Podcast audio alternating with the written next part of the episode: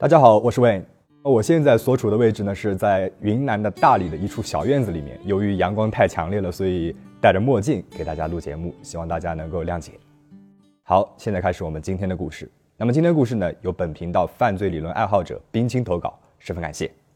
之前呢，我有一期会员影片讲了萨克拉门托吸血鬼的故事。在翻找资料的过程当中，我们发现这个案件的侧写是对于凶手的侧写啊是十分的精准，而他侧写的一些依据呢，我们觉得很有意思。很值得与大家分享。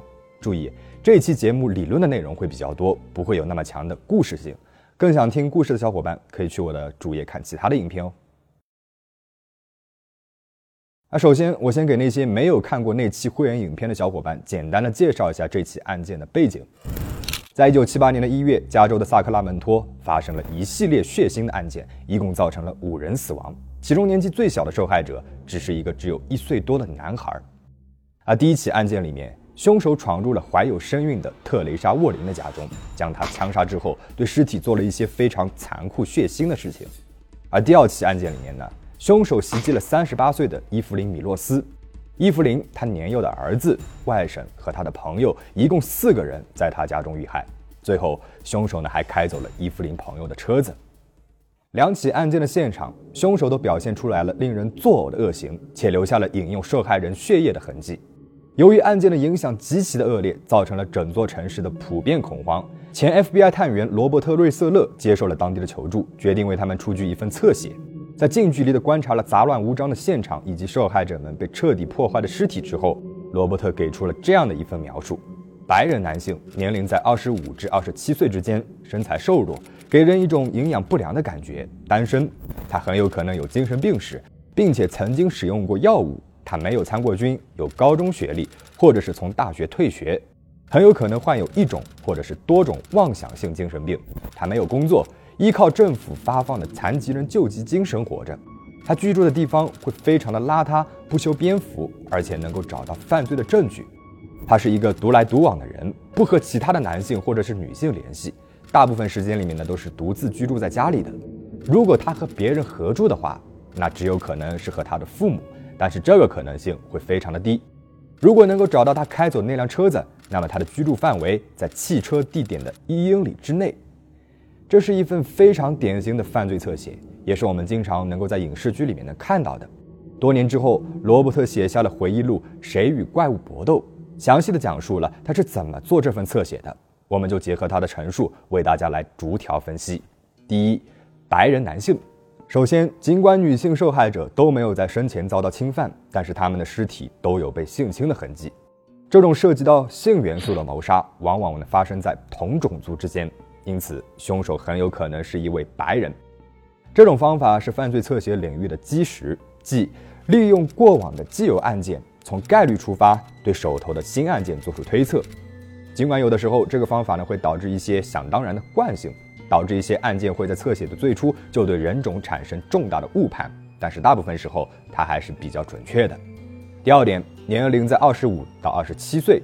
从两处现场来看，凶手都不是以正常的方式，比如假扮成推销员或者是问路的人进入了房间的，而是对他的受害人突然袭击。他没有采取任何的措施去隐藏有关自己的线索，对于自己要怎么犯罪这件事情，也显然像是没法或者是没能够想清楚。否则，他不会在第二次逃离现场的时候还要开走受害人的车子，留下一个这么明显的目标。也就是说，凶手是一个典型的无组织凶手。他行动之前往往不会有精密的计划，而是突然爆发的精神疾病。罗伯特认为，如此血腥疯狂的暴力程度不太可能是刚刚得病就产生的，至少是发展了八到十年。从凶手饮用血液的行为来看，凶手应该是有某种严重的精神紊乱。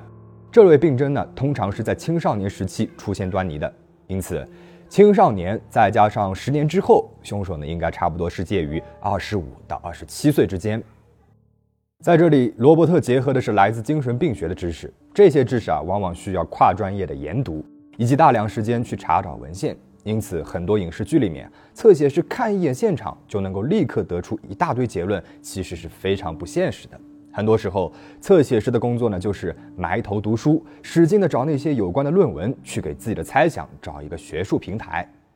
同时，支持罗伯特这个想法的，还有当地警察对于过往案件历史的汇报。如果嫌疑人已经超过了三十岁，那么他的精神疾病应该会严重到难以克制，从而导致更大量古怪案件的发生。但是从以前的报警记录来看，这里从来都没有发生过这么可怕的事情。这种前后对比的手法也是犯罪侧写里面常用的技巧之一。第三点，身材瘦弱，营养不良。对凶手体型的推测来自于罗伯特个人的意见。在哥伦比亚大学教授威廉姆谢尔登的研究里，体型和不同类型的精神病态有很强的相关性。注意，我们在这里说的呢，只是相关性，而不是因果关系。罗伯特认为，这位凶手经历了十年的精神折磨，才开始展现暴力倾向，证明他在此前可能没有非常明显的攻击性，他只会显得阴暗、沉默、怪异，是典型的内向型精神分裂症患者。所以，参考了谢尔登教授的研究之后，罗伯特得出。内向型患者通常体型纤瘦，不在意营养的搭配，还经常错过吃饭的时间。这样的人呢，也不太在意居住环境和自身的形象，所以会显得格外的邋遢。因此，没有人愿意和这种人一起居住。所以，凶手呢是独居的。第四点，没有参过军，没有大学学历，有高中学历，没有工作，靠救济金生活。因为学术上推定的发病年龄常在十五岁左右。罗伯特得出，凶手在征兵时或者是上大学的年纪已经发病了，因此他很有可能没有服兵役，或者是没能够完成大学。但是十五岁的年纪呢，又刚好允许他完成高中，同时也因为他的怪异，他无法正常工作，所以依靠着救济金生活。第五点，居住范围在汽车地点的一英里之内。很多小伙伴应该注意到了，凶手从现场开走了受害者的车子。罗伯特认为，这意味着凶手最初是步行去到现场的，那就说明他住的地方离受害人不会很远，大概是五英里的范围内。这里运用了犯罪地理学的知识，同时又因为凶手可能精神状态实在是太差了，他哪怕是把受害人的车子开走了，估计也不会理智到能够把车子停得很远。因此，罗伯特大胆地推断，凶手的居住地点就在那辆被开走的车的附近。借助这份侧写以及受害者的证词，警方最终抓捕了一个名字叫理查德·切斯的二十七岁白人男性。从照片上我们可以看出来，他的消瘦、苍白和营养不良都和罗伯特的推测一一对应了。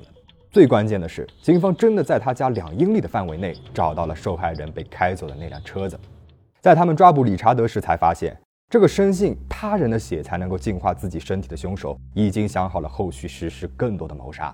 也就是说，如果不是因为警方的及时抓捕，还会有更多的人丧命。这一桩案件可以说是罗伯特探员职业生涯里面的经典里程碑了。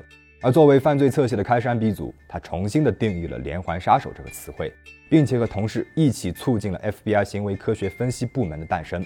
而今天的影片到这里呢就结束了。不知道大家对这种有些理论的短小影片感不感兴趣呢？欢迎在评论区里面告诉我。最后，请大家保持警惕，保持安全。我们下期再见。